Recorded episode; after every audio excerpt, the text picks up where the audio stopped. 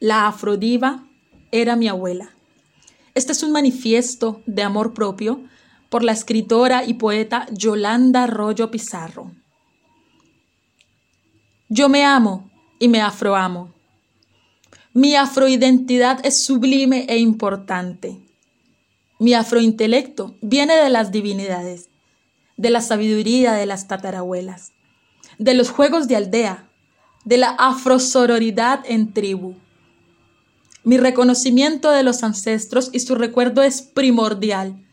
Amo mi melanina, ese color de piel maravilloso, esa pigmentación de dermis extraordinaria el hermoso color café con leche, el asombroso color caramelo, ese portentoso color sepia. Somos altezas de piel canela, reinas y reyes, Ashanti, Yoruba, Carabalí. Yo me amo y me afroamo, y defenderé mi derecho a existir y ser tratada con igualdad y liberación. Yo me amo y me afroamo Amaré y afroamaré a mis hermanas de negritud, aquellas que reciben dificultades del mundo debido al racismo y los prejuicios. Aquellas que mientras más oscuras son sus pieles, más difícil se les hace sobrevivir. A ellos, a ellas, a ellas y a mí, todo ese afroamor. Amenacé.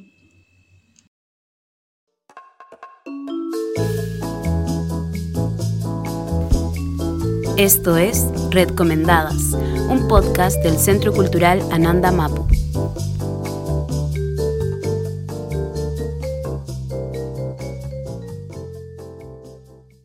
Bienvenidos todos al tercer capítulo de Recomendadas, el podcast de artes literarias del Centro Cultural Comunitario Ananda Mapu, dedicado a las mujeres del circuito del libro.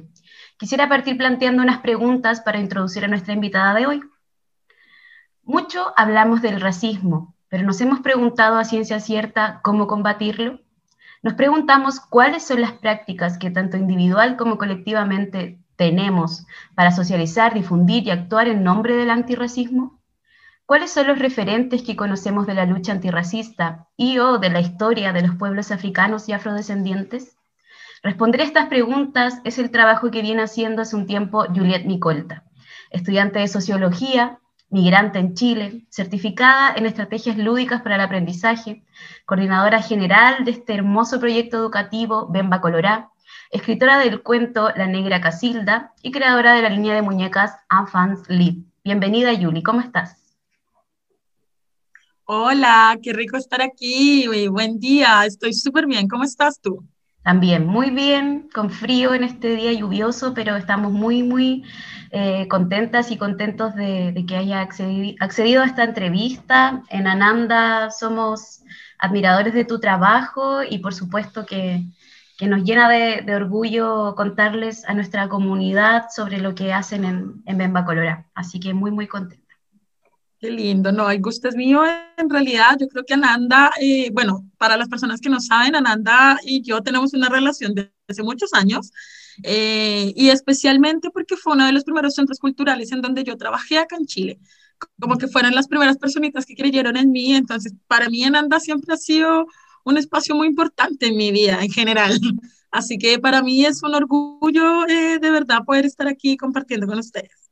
Muchas gracias, Juliet. Bueno, em, quisiera partir de lleno con la entrevista. Cuéntanos sobre Bemba Colorá. Eh, ¿Cómo nace? ¿Cuándo? ¿A propósito de qué? Eh, bueno, contexto, yo hablo harto, así que igual si quieres pararme en algún momento, dale nomás, porque yo soy súper buena para hablar. bueno, eh, bueno, ya eh, habiendo dicho eso, Bemba Colorá nace, bueno, ha tenido un, hartos, hartos cambios. Bemba Colorá nace en noviembre del año 2018, ya, y empecé por la necesidad, yo creo que siempre me ha acompañado, o no siempre, pero sí hace algunos años, y es la necesidad de visibilizar el pensamiento negro, específicamente de distintas mujeres, a lo largo, bueno, a nivel global en general. Entonces, Bemba partió eh, vendiendo poleras, ¿no es cierto? Para las personas que de pronto no están en Chile, camisetas, eh, rameras, remeras, es que es no rameras, remeras. y eh, claro, entonces, bueno, empecé con, este proyecto, ¿no es cierto? Y sobre el año 2019, claro, 2020, eh, finalizando 2019-2020, eh, tengo la idea de modificar eh, el proyecto, ¿ya? Y que sea eh, directamente un proyecto que involucre lo educativo, ¿ya? Específicamente con material didáctico, como pueden ser cuentos, en principio dije yo.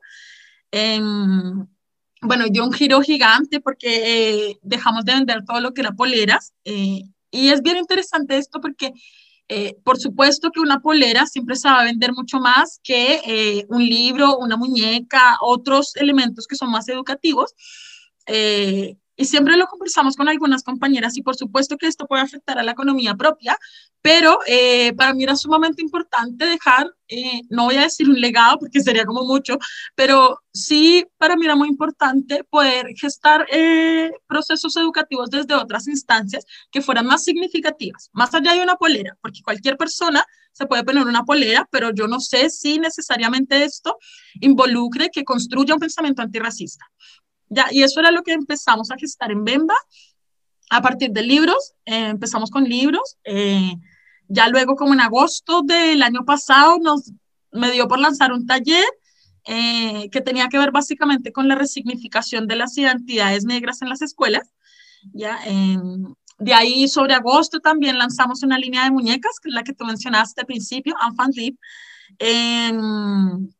Y nada, hemos estado así como gestando diversas cosas. Hoy ya es un proyecto mucho más grande, ya empecé yo sola, parto, eh, parto diciéndolo, pero hoy ya somos alrededor de 10 personas que trabajan en Bemba Colorá. Ha sido muy hermoso poder compartir también con otras compañeras y compañeros. Eh, y eso así como resumiendo muy rápido, eh, estoy tratando de ser consciente del tiempo. resumiendo así un poco qué es Bemba Colorado, por qué nació. Mm. Bien, y mm, bueno, esta pregunta se, se, la hago a todas las personas. Este nombre, o sea, es muy, muy gráfico, ¿verdad? Muy descriptivo, pero cuéntales un poco a las personas que, que no logran hacerse la imagen. ¿Por qué Bemba Colorá? Bemba Colorá. Bueno, cuando eh, yo decidí, bueno, muchos contextos aquí. Eh, la idea de, que, de gestar un emprendimiento en general era, por supuesto, con la necesidad de sobrevivir ante este sistema que, por supuesto, nos tiene a las vías migrantes, específicamente las vías migrantes negras, bastante empobrecidas, bastante precarizadas. Y en eso, eh, de yo resignificar mi existencia acá en Chile, eh, quise ponerle como un nombre que a mí me hiciera sentido ya más allá de academicismo, más allá de otros aspectos, y que por sobre todo las comunidades negras se conectaran con ella. Yo decía, ¿cómo hacer para que se conecten? ¿Ya? Eh, pero quería a la vez que resignificara mi propia existencia, por sobre todo. Entonces, eh, hice memoria de qué era lo que siempre me decían en mi infancia, o qué era lo que a mí más me gustaba en mi infancia para poder cultivar el nombre. ¿ya? Y recordé que desde muy pequeñita mi papá y los amigos de mi papá, y bueno, en general eh, mi espacio de familia y amigos, eh, siempre decían que yo era súper bembona. Ay, la, la Julia es muy bembona, la, esa bemba de la Julia. Eh, y además, bemba, bueno, para las personas que no saben, es boca, boca como ancha, ¿ya? Eh, y desde que yo tengo memoria, siempre me ha gustado pintarme los labios, como que tal vez si me ven por la calle, por supuesto sin tapabocas, pensamos en una, posible normalidad, me van a ver con los labios pintados, como que siempre esa es mi, es muy característico mío, ¿no? Como tener los labios pintados a donde vaya. Y yo dije, bueno, podemos combinar este Bemba, ¿no es cierto?, con algo que me resignifica y que es parte de mi identidad, eh, como pueden ser los labios pintados, en realidad un labial. Eh, y eso, eso lo plasmé, eh, e insisto que luego, pero esto, después de mucho tiempo, yo me doy cuenta que el nombre es más bien que las comunidades negras conectan con el nombre. Pero te digo que esto yo me acabé de dar cuenta hace tal vez un año. porque la gente afro específicamente cuando me hablaba como, oh, qué bacán, la bemba colorada, y siempre tienen historias para hablar respecto a estas dos palabras, bemba colorada. Entonces siempre se acuerdan de algo. Y eso a mí me parece muy hermoso porque, insisto, se sale de los procesos academicistas y llegan más bien eh, a partir solo de un nombre, como hasta algo tan básico, llega más bien a resignificar las memorias eh, de las distintas personas, ¿no? Que es uno de los principios también que tenemos en Bemba. Así que eso. Bien, me encanta, me encanta el nombre. Yo cuando recién lo vi, lo leí, dije, ah, ya sí, pues, claro que sí. Y, bueno, yo conocía esta, frase por la canción, que bueno, no sé si es de ella, pero la popularizó eh, Celia Cruz, ¿verdad? Claro. Eso es lo, que, es lo, primero, bueno, en mi memoria, ¿verdad? Eh, pero, pero nada, después fui conociendo el, proyecto y por supuesto que, que, me hace mucho sentido, así que me encanta. Quisiera mm, eh, también preguntarte sobre la negra Casilda, que aquí lo tengo, hermoso, lo amo, mi librito. Hace un poquito lo compré, em, es un libro infantil para quienes no, no, no, lo conocen, aunque en general a mí no me gusta como mucho categorizar entre infantil o no infantil porque siento que la literatura así en general es para todos, ¿verdad? Eh, pero claramente este libro tiene intenciones lúdicas y didácticas que son maravillosas. Así que mm, hermoso este libro. Quisiera preguntarte cómo fue em, empaparte en estos como oficios del libro, porque entiendo que aquí tú investigaste, ilustraste, editaste, ¿cierto? Como que fuiste partícipe de muchos de estos procesos y quisiera que nos cuentes sobre eso. Wow, ay, me encanta la pregunta porque aquí es donde una se pone, dirían las, las feministas muy blancas pesadas. ay, la mujer resentía. claro, a ver, contexto. La negra Casilda eh, nace en un proceso bien interesante que yo no esperé que naciera algo así, eh, porque a mí me invitan a una feria del libro en Providencia, ya, eh, que es la de la Cámara del Libro, pero me invitan con mis poleras. Entonces yo voy con mis poleras, ¿no es cierto? Pero me dicen, puedes hacer un taller. y yo digo, ok. O sea, en principio me dicen como, tíranos una propuesta de taller. Y yo, dale. Y en esta propuesta de taller, yo no sé por qué me dio por tirar la idea de hacer cuentos. No contar cuentos, hacer cuentos y contarlos luego. y después, bueno, mucho tiempo después pasó, me la aprobaron y cuando me la aprobaron fue muy chistoso cuando yo vi el correo porque dije, yo no soy escritora, ¿qué voy a hacer? ¿Por qué puse eso? ¿Qué?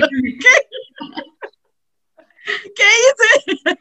Y em, yo dije, nada, bueno, dale. Eh, y yo creo que esto también de no soy escritora eh, nace también porque históricamente las mujeres negras hemos estado al margen de la escritura, ¿no es cierto? Recordar, por ejemplo, las mujeres esclavizadas, eh, que por mucho tiempo no pudieron leer, por mucho tiempo no pudieron escribir, y por supuesto mi idea de no soy escritora viene también un poco de allí, ¿no? Como hemos estado marginadas eh, históricamente para la escritura, para estos procesos que se consideran eh, intelectualmente blancos. Em, nada, eh, empecé, recordé la Casilda, era una historia que yo ya había conocido tal vez hace tres o cuatro años por tradición oral. Y yo dije, bueno, y si em, empiezo a investigar sobre la Casilda, y así me fui empapando. Pero yo te tengo que ser muy sincera, cuando yo hice la Casilda, yo no sabía nada de procesos editoriales, no sabía cómo funcionaba una editorial, no sabía nada. Al día de hoy, em, bueno, ha sido muy bonito el proceso porque uno, tengo muchas personas que tienen editoriales a mi lado y que me han dicho, oye, está súper interesante este trabajo tuyo, no sé si quieras, obvio, por supuesto, profesionalizarlo desde la literatura y aquí estamos para apañarte. Y ha sido súper lindo ese proceso porque lo que te digo, cuando yo hice la casilda, cuando hice el proceso de, mm, de escritura, eh, y aquí quiero añadir que la edición no la hice yo particularmente, sino que la hicieron dos amigas que para mí fueron claves también en ese momento de creación. Uno, que es la eh, Biel Caspedilla, ya a decir que ella es una mujer afrochilota, eh, afrochilena, ¿no? Eh, y que ella estudiaba la literatura, específicamente la literatura antirracista, hace muchos años en Chile, ¿no? Eh, no sé si sea la primera como tal eh, mujer afrodescendiente que lo haya estudiado acá en Chile, pero al menos que yo haya conocido, sí fue la primera persona, ¿no? Yo a la Will la conozco tal vez de hace cuatro años y desde que la conocí, yo ya sabía que venía con este rollo de las infancias, de la literatura antirracista. Así que cuando yo le propuse a ella y le dije, oye, quiero hacer un cuentacuento, que esto empezó como cuentacuento, eh, y mira, tengo este esbozo, eh, era muy distinta a la negra Casilda antes de que la la editara, eh, y me dijo, obvio que te apaño, po. y me apañó con la, con la edición, y cuando la Casilda se convierte en libro, que esto es aproximadamente seis o siete meses después de esta feria que yo te comento, la que lo revuelve, la que vuelve a, hacer una reedición es eh, mi amiga también muy querida, la Leonora Benicelli, ya que ella es una mujer chilena, académica, eh, antirracista por sobre todo, y lo digo antirracista por sobre todo, porque es una de las compañeras eh, que al menos desde mi percepción ha gestado y ha construido diversos espacios antirracistas y por sobre todo su acción, porque lo he visto. ¿ya? y nada, ellas dos en particular eh, fueron principales también en este proceso de la negra Casilda. Yo tengo que decir que sin ellas dos, la Casilda no sería la misma, la historia no sería la misma. Em, y yo, yo, no sé si te esté contestando, me estoy yendo para otro lado, sino que siempre rememoro y me extiendo. no, va súper.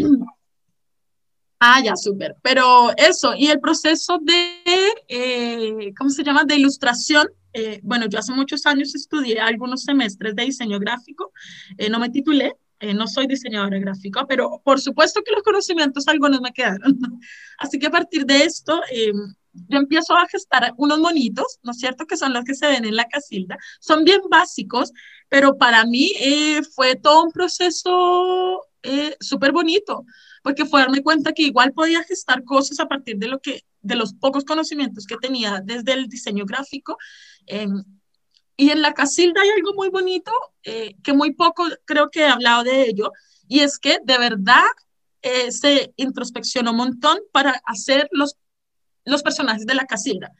Eh, antes ya no está este librillo, pero antes yo vendía la Casilda con un pequeño librillo en donde invitaba a observar los cuerpos, ¿ya? Y claro, es un cuento que trae corporalidades gordas, ¿no es cierto? Es un cuento que trae una corporalidad blanca y esta corporalidad blanca es un hombre heterosexual, blanco, cis, eh, y el único que utiliza armas, por ejemplo, en todo el cuento, ¿no es cierto? Eh, entonces invita a reflexionar eh, también sobre estas figuras que estamos viendo, ¿no es cierto? Cómo son, cómo son sus colores de piel. Ahí podemos ver en el libro que no hay un color de piel, ¿no? Sino distintos tonos de, de, pieles, distintos tipos de pelo. Em, y eso fue un viaje para mí poder eh, vincular distintas corporalidades en el cuento. Y fue hermoso. Sí, la verdad es que, bueno, comparto todo lo que dices y, quisiera mm, agregar también porque a mí me gusta eh, La Negra Casilda. Como tú dices, claro, no, no es un libro que tengan unas ilustraciones así como impresionantes, qué sé yo, pero justamente eso es lo que me gusta. Siento que este libro es muy rebelde por sí mismo, porque mm, Estamos muy acostumbrados a este academicismo que te dicen que, no sé, pues tenéis que estudiar o tenéis que tener un cartón para, para, hacer algo, sobre todo acá en Chile, esto está muy arraigado en, nuestra mentalidad. Y, y, si te gusta algo, pero si no eres especialista en eso, no puedes hacerlo. Entonces siento que este libro es rebelde, es valiente y, y bueno, y sin duda el resultado es maravilloso, porque el contenido, la intención, ¿verdad? Su, su, su, política, porque es un libro político también, aunque sea un cuento, eh, es, es, bacán y creo que es muy, muy, muy necesario. Así que yo te aplaudo, aprovecho de decir acá con las personas que nos escuchan, que, que, me gusta mucho el, el, libro de la Negra Casilda. Bueno, Negrés Casilda, porque ahora también está con la traducción en creol, o sea, viene el texto en español y en creol, así que, o sea, esto es un tesoro, yo lo considero un tesoro. Y, nada, bueno, quisiera seguir ya como con las últimas, las últimas eh, preguntitas. Eh, ¿Cómo han recibido las personas tu libro? ¿Cómo, ¿Cuál ha sido, ha sido el impacto eh, y cómo lo podemos conseguir? Eso también es importante para que lo diga. Sí, yo creo que el impacto, bueno, la Casilda ha estado en distintos espacios y eso ha sido muy bonito, porque de nuevo a mí me permite eh, poder comprender que a pesar de que no tenga una, lo que tú decías, eh, una formación eh, académica que me diga cómo escribir, dónde, cómo, cuándo, me permite saber que las experiencias de distintas mujeres negras, por supuesto decir que populares, ¿no cierto?, territoriales, etcétera, pueden estar en distintos espacios, ¿no? Es decir, la Casilda lo han adquirido en jardines infantiles, que tiene en su mayoría eh, matrícula haitiana, por ejemplo, por eso es importante que la Casilda también esté en creol, porque resignifica también eh, otras identidades, otros idiomas. Em, pero también lo han comprado, no sé, docentes de universidades para compartirlo con sus estudiantes y a partir de allí poder hacer un estudio de cómo fue el proceso de esclavitud, ¿no? Entonces, la negra Casilda ha sido eh, un libro que eh, ha gestado también muy buena, o sea, como mucha crítica, ¿no? Porque, claro, para los más pequeñitos y las les más pequeñitas, como que ha dicho, oh sí, muy bonito, eh, hay que saber sobre el proceso de esclavitud, ¿no es cierto? Bueno, esto sucedió con la Casilda, eh, pero para otras corporalidades ha sido como, no, vamos a estudiar este libro que es tan sencillo dentro de lo que cabe, pero que en el fondo eh, también tiene mucha investigación detrás y se nota, ¿no? Y, efectivamente tuvo mucha investigación. Eh, yo leí un montón para poder comprender incluso cómo hacer el mismo libro. Leí sobre los barcos eh, que traían a las personas secuestradas, esclavizadas, a pesar de que la Casilda solo una vez se pronuncia que había un barco, pero yo tenía que comprender cómo era este proceso y cómo las personas africanas estaban en este barco para poder nombrarlo, porque si no, entonces serían vano, ¿no? Entonces eso ha sido bien, bien interesante. Eh, yo creo que lo más bonito, sobre todo, es poder ver cómo se ha gestado en espacios populares. A veces me llegan videos o audios así de niños y niñas, niñas, cantando eh, la casilda, cantando la canción de la Yamaya. Eh, y para mí ha sido hermoso, es decir, yo, bueno, contexto así, paréntesis chiquitito, estoy hospitalizada en enero muy gravemente, casi, casi que me fui. Eh, y yo creo que una de, de las cosas que, me, que me, más me gestaron resistencia fue recibir un montón de videos de niñas cantando en la casilda. O sea, hubo tres o cuatro videos que me llegaron y yo exploté así con las lágrimas, porque es ver que tu trabajo al final está haciendo la pega, está resignificando, les llega, ¿no es cierto? Y si bien la negra Casilda, cuando yo la repensé, cuando yo la pensé, y la volví a repensar, por supuesto, en esta segunda edición, era para niñeces. Eh, igual lo que tú decías, y lo agradezco también que lo hayas verbalizado, la negra Casilda ha acompañado incluso a personas adultas, ¿no? Eh, y eso también ha sido súper lindo, así que es un poco. ¿Y cómo lo consiguen? Eh, tenemos varias formas de, poderlo conseguir. Una vez a través de nuestro Instagram, Bemba, con B larga las dos, guion bajo colorá. Eh, claro, y ahí pueden hacer su pedido, ¿no es cierto? O también, eh, bueno, tenemos página web, pero no tenemos compra online en la página web, que es bemba.cl. O eh, si lo quieren comprar online, lo pueden hacer a través de una librería en Valparaíso, que es uva libros, como una uva, uvalibros.cl ahí sí está para comprar online y eh, eso. Bien. Bueno, mencionar también, les, cuento, eh, yo compré por Instagram, como dice Julie, le hablé directamente a ella y lo viene a dejar una, compañera que también es parte de Bemba, ¿no? La, chica que hace el, el, delivery y nada, creo que desde Bemba también está todo pensado como a contribuir a las economías de, de estos cuerpos que dices tú, eh, racializados, no hegemónicos, ¿cierto? Em, así que nada, ya sabes, si lo va a comprar, pida delivery porque está ayudando a personas que lo necesitan. Y, nada, hable del libro, muéstreselo a la persona, sáquele fotos, súbelo al Instagram, siempre etiquetando obviamente a Bemba Colorá. Y nada, encántese. Quisiera, mm, eh, como ya es rutina en este podcast, em, que nos recomendaras alguna otra mujer del, circuito del libro, quien tú quieras, puede ser una escritora, una editora, una ilustradora, lo que sea. Sí, eh, bueno, tengo a dos para, para mencionar. La primera, y que creo que fue, eh, sobre todo en esta segunda versión, una fuente de inspiración, eh, no solo para la Negra Casilda, sino para todo el proyecto de Bemba Colorá, que ha sido la profesora Mari Grueso en Colombia. Ella es una mujer adulta afrocolombiana, ¿no es cierto?, que no solamente ha investigado en los procesos de la literatura, eh, antirracista para las infancias negras, sino que también ha resignificado eh, justamente con eh, muñecas, ¿no? Entonces, eh, bueno, ahí para que la busquen, ella tiene investigaciones desde el cuerpo, por sobre todo, muy hermosas, tiene también como sus muñequitas, y cuando yo veo a la Mari Grueso, insisto en que para mí ha sido muy sorprendente poder ver cómo se gestan los procesos intelectuales dentro de las comunidades afrodescendientes desde la educación popular. Yo creo que Mari Grueso definitivamente es parte de esto. No solamente es escritora desde su experiencia, sino que también es creadora de este material hermoso que les comento. Y eh, ya es eh, la siguiente es afroestadounidense, que es la Jacqueline Woodson. Eh, la Jacqueline yo la conocí, ¿cuándo la conocí yo? También como sobre cuando empiezo a gestar la, la negra Casilda y me encantó. la vi por primera vez en una charla TED y me encantó, me fascinó, yo quedé maravillada porque ella justamente no solamente, eh, perdón, no solamente habla de las infancias o de las niñeces afrodescendientes y negras, sino que en particular habla también de la juventud. Y resulta que la juventud afrodescendiente ha sido extremadamente olvidada.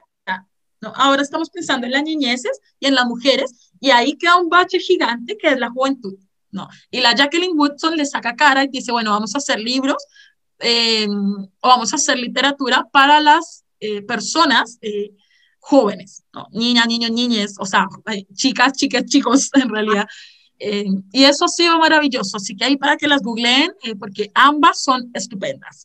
Muy bien, muchas gracias, Julie, por esa recomendación. Vamos a ir a, investigar, a mí me encanta, a mí me dan la recomendación, yo voy al tiro ahí a googlear y, soy acumuladora, entonces encuentro texto y los descargo, me demoro un montón después leerlo, pero me gusta ahí acumularlo, así que voy a estar muy, muy agujita ahí buscando. Eh, nada, ya para terminar, quisiera em, mencionar las redes sociales que, bueno, Julie ya eh, mencionó. De Bemba Colorá en Instagram la encuentran como yo soy Bemba Colorá o ya cambió el nombre, si me puedes... Eh, Ambas creo, es que no, no entiendo muy bien ese buscador, pero eh, el usuario es Bemba Colorá. Ah. Y aparecemos como yo soy Bemba Colorá. Claro, bueno, de esas dos maneras pueden buscar como yo soy Bemba Colorá o como Bemba Colorá. Y el website que está hermoso, lo, ayer me, eh, metí a verlo y está muy bello, que es eh, bemba.cl. Y como siempre, les sugiero vayan a mirar el Instagram del Centro Cultural Anandamapu, arroba Anandamapu, y entérese de todo lo que se viene. Nos vemos en el próximo capítulo de Red Comendadas. Muchas gracias, Julie, y un abrazo. Chao. Gracias a ti. Chao.